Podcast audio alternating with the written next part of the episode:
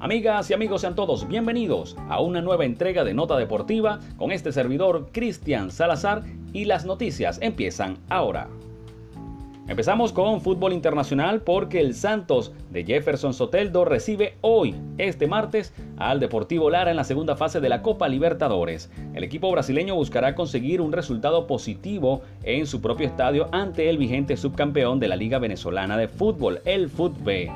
El Fútbol Club Santos bueno, el club donde milita Jefferson Soteldo, como todos ustedes conocen, bueno, debuta este martes en la Copa Conmebol Libertadores 2021 ante el Deportivo Lara, un rival modesto para el tricampeón de la máxima competición continental y finalista además de la última edición. Sí, para alguien, bueno, es especial este partido, es precisamente para el técnico argentino Ariel Holland, quien firmó hace dos semanas con el Peixe y además en su reemplazo de Alexis Estival, el popular Cuca. Bueno, por lo cual afrontará su primera gran prueba para entrar en esta situación de eh, la Copa Libertadores. El flamante monarca del, campeonato chileno con Universidad Católica, el entrenador argentino, pues arrancó con mal pie su andar con este equipo que vio nacer al Rey Pelé y también a Neymar. Así al perder el sábado 4 por 0 en el campeonato paulista contra el Sao Paulo, un resultado que según él pues no volverá a pasar y mucho menos será este martes ante el Deportivo Lara. ¿Cómo quedó en el octavo lugar del Brasileirao? Bueno, él está complicado, está buscando la manera de entrar directamente a la Copa Libertadores y bueno, ha dicho que necesita eh, deshacerse del equipo venezolano, un rival el cual respeta, que ya lo conoció cuando estaba con la Universidad de Chile y también conoce los jugadores que están allí, así que pues le ha dado mucha importancia a este encuentro de la segunda fase de la Copa Libertadores ante el equipo venezolano. Jugará sin refuerzos para la temporada ante una sanción impuesta por la FIFA, por la que estaría listo para trabajar directamente con Jefferson Soteldo. Así que un equipo en reestructuración, en la otra acera el rojinegro venezolano, quien fue fundado en 2009, campeón nacional de la temporada 2012. Eh, asimismo cuenta con cuatro participantes que, tienen experiencia en Copa Libertadores y con cinco que han estado en Copa Suramericana. Con este choque que van a tener los larenses con los amazónicos, bueno, inicia la temporada tras vencer en la Copa Santa Lucía un torneo amistoso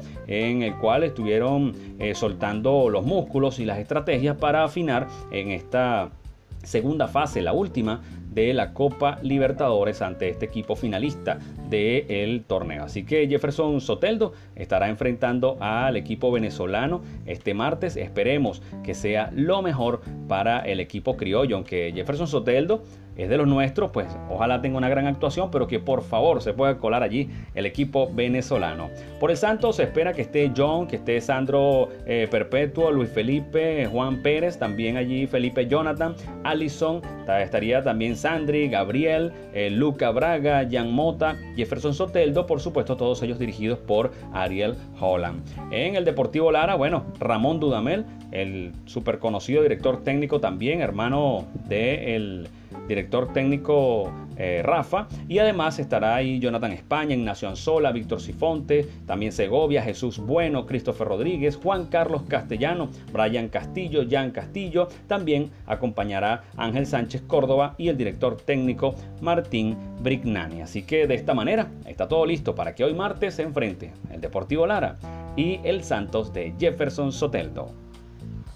Continuamos con más información del fútbol. Ah, vamos ahora a Europa, porque Joaquín Lowe, bueno, dejará de ser el seleccionador de Alemania después de la Eurocopa. El germano asumió el cargo de esta selección en el Mundial de 2006, o mejor dicho, tras el Mundial de 2006 para relevar a Jürgen Klinsmann, quien eh, trabajaba con él como segundo entrenador desde el año 2004. Si alguien conoce a esta selección, es Joaquín Lowe. El estratega alemán, bueno, dejará su cargo de seleccionador nacional tras la, Eurocopa del próximo verano y estará listo para partir a nuevos rumbos.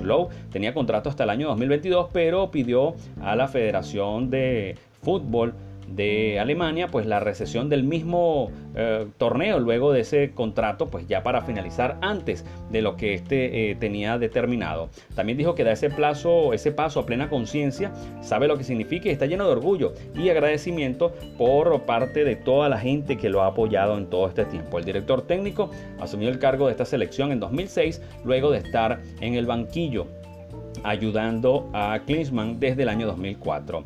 Por supuesto se le recuerdan grandes cosas, grandes logros, aquella goleada ante la selección de España 6 por 0, que quizá fue uno de los puntos que eh, no fue tan positivo, sin embargo, pues tiene un palmarés bastante grande. El desempeño de ellos en la Eurocopa, finalista de 2008, también semifinalista en 2012 y 2016, fue bueno. En Rusia 2018, bueno, la máquina eh, alemana fue eliminada por primera vez en la historia en la fase de grupos y esto, bueno, significó para él eh, una situación pues bastante compleja.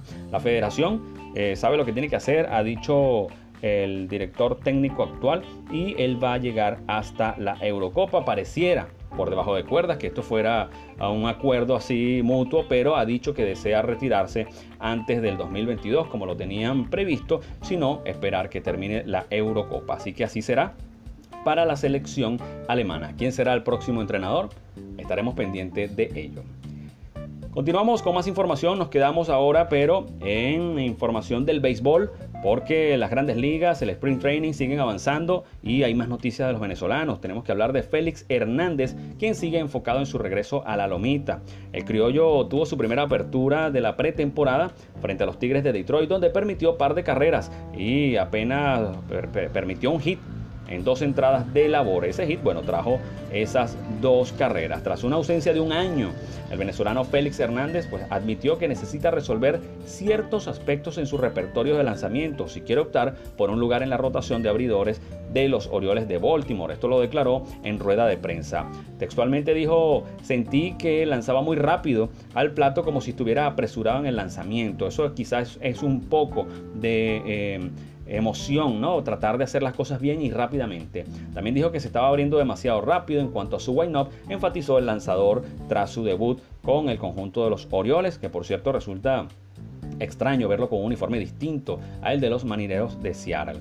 Aún resulta un poco extraño eh, lanzar la pelota no con la misma fuerza de antes, ha dicho Félix, pero que está utilizando más la maña para encontrar las zonas allí en el plato. El nacido en Valencia, quien cumplió 35 años, pues eh, ha sido elegido al Juego de las Estrellas en varias oportunidades, pero la última de ellas fue en 2015. Además, terminó con una efectividad de 5.55 en 2018 con una foja de 8 ganados y 14 perdidos. Necesita el rey Félix Hernández pues retomar la senda de la victoria para poder alcanzar al menos eh, el nivel que tenía cuando era el rey de Seattle. Sí, señor. Félix Hernández. Yo creo que puede hacerlo. Tiene las ganas y la juventud, todavía ha dicho él, para lograr esto. Con más informaciones del béisbol de grandes ligas, tenemos que hablar ahora de Francisco Lindor, porque los Mets anunciaron que buscarán extender el contrato de este campo corto. El Boricua bueno, ya para la fecha batea 285 de promedio con 138 honrones, me refiero a sus números de por vida, ha impulsado más de 400 carreras, ha robado 99 bases y además ha ganado eh, dos bates de plata y también dos guantes de oro. El campo corto puertorriqueño ahora de los Mets de Nueva York. Están listos para iniciar conversaciones con el pelotero y con su agente para eh, tratar de alargar darle un contrato multianual de una cantidad de dinero bastante interesante, la cual pues podría ganar entre 22 y 23 millones de dólares por temporada. Cuando decidieron hacer esto, que lo trajeron a los Mets, hicieron un gran cambio donde también eh, soltaron piezas importantes, pero confían que Lindor podría tener la oportunidad de poner este equipo donde ellos esperan que esté en los últimos, eh, en los próximos meses, porque en los últimos años pues han sido bastante complicados con el tema de las lesiones. Desde la época de Omar Minaya para acá, los Mets de Nueva York han tenido muchos problemas con sus firmas, una cuestión casi que de suerte o de mala suerte. Continuamos con más información. Ahora nos venimos al deporte de los gigantes. Porque está por empezar la Superliga de Baloncesto de Venezuela y todos los equipos empiezan a eh, a preparar, a traer sus grandes figuras. Y ahora tenemos que hablar de César Silva y Derwin Ramírez, quienes se unen a Indios de Caracas, un equipo debutante en este gran torneo, nuevo torneo, su segunda edición apenas. Se estima que ambos jugadores comanden el andar de este equipo capitalino en la Superliga junto a Harold Cazorla, viejo conocido de la afición del baloncesto, y Luis Rubianes, que también estará allí dándole peso a este equipo. Indios de Caracas, una de las franquicias a estrenar en la segunda edición de la Superliga, sigue confiando y que va a avanzar con estas grandes piezas que está trayendo. Los fichajes ya conocidos, Cazorla, Rubianes, se suman a varios nombres que fueron confirmados en la presentación del club. Igualmente, tendrá jugadores como Emilio Caparé, Juan Mejía, Josmar Acevedo y dos más llamados a estar entre los líderes del equipo, los cuales son propios y conocidos, el Oso Silva y por supuesto Ramírez. Así que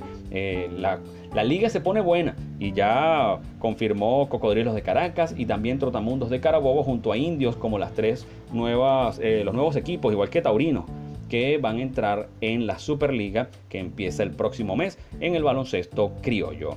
Cerramos con notas del tenis.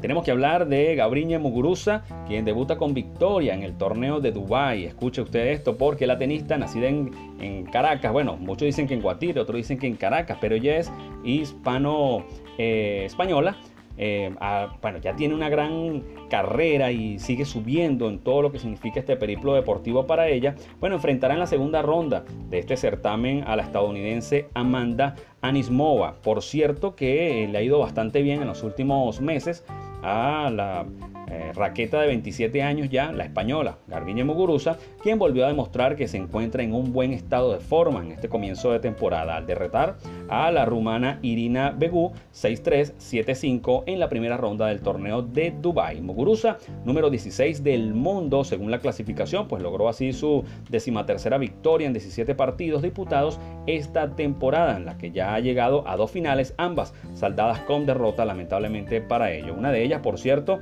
ante Yarra Valley ante la australiana Ashley eh, Barty y la otra en Qatar el sábado pasado donde perdió con Vitova. Así que de esta manera la tenista española venezolana estará tratando de hacer los honores para seguir avanzando en este abierto de Dubai. Con esta nota despedimos esta información deportiva. Recuerde que puedes ampliar esta y otras noticias en arroba nota-deportiva, también en arroba Cris Salazar 04. Hasta una nueva oportunidad.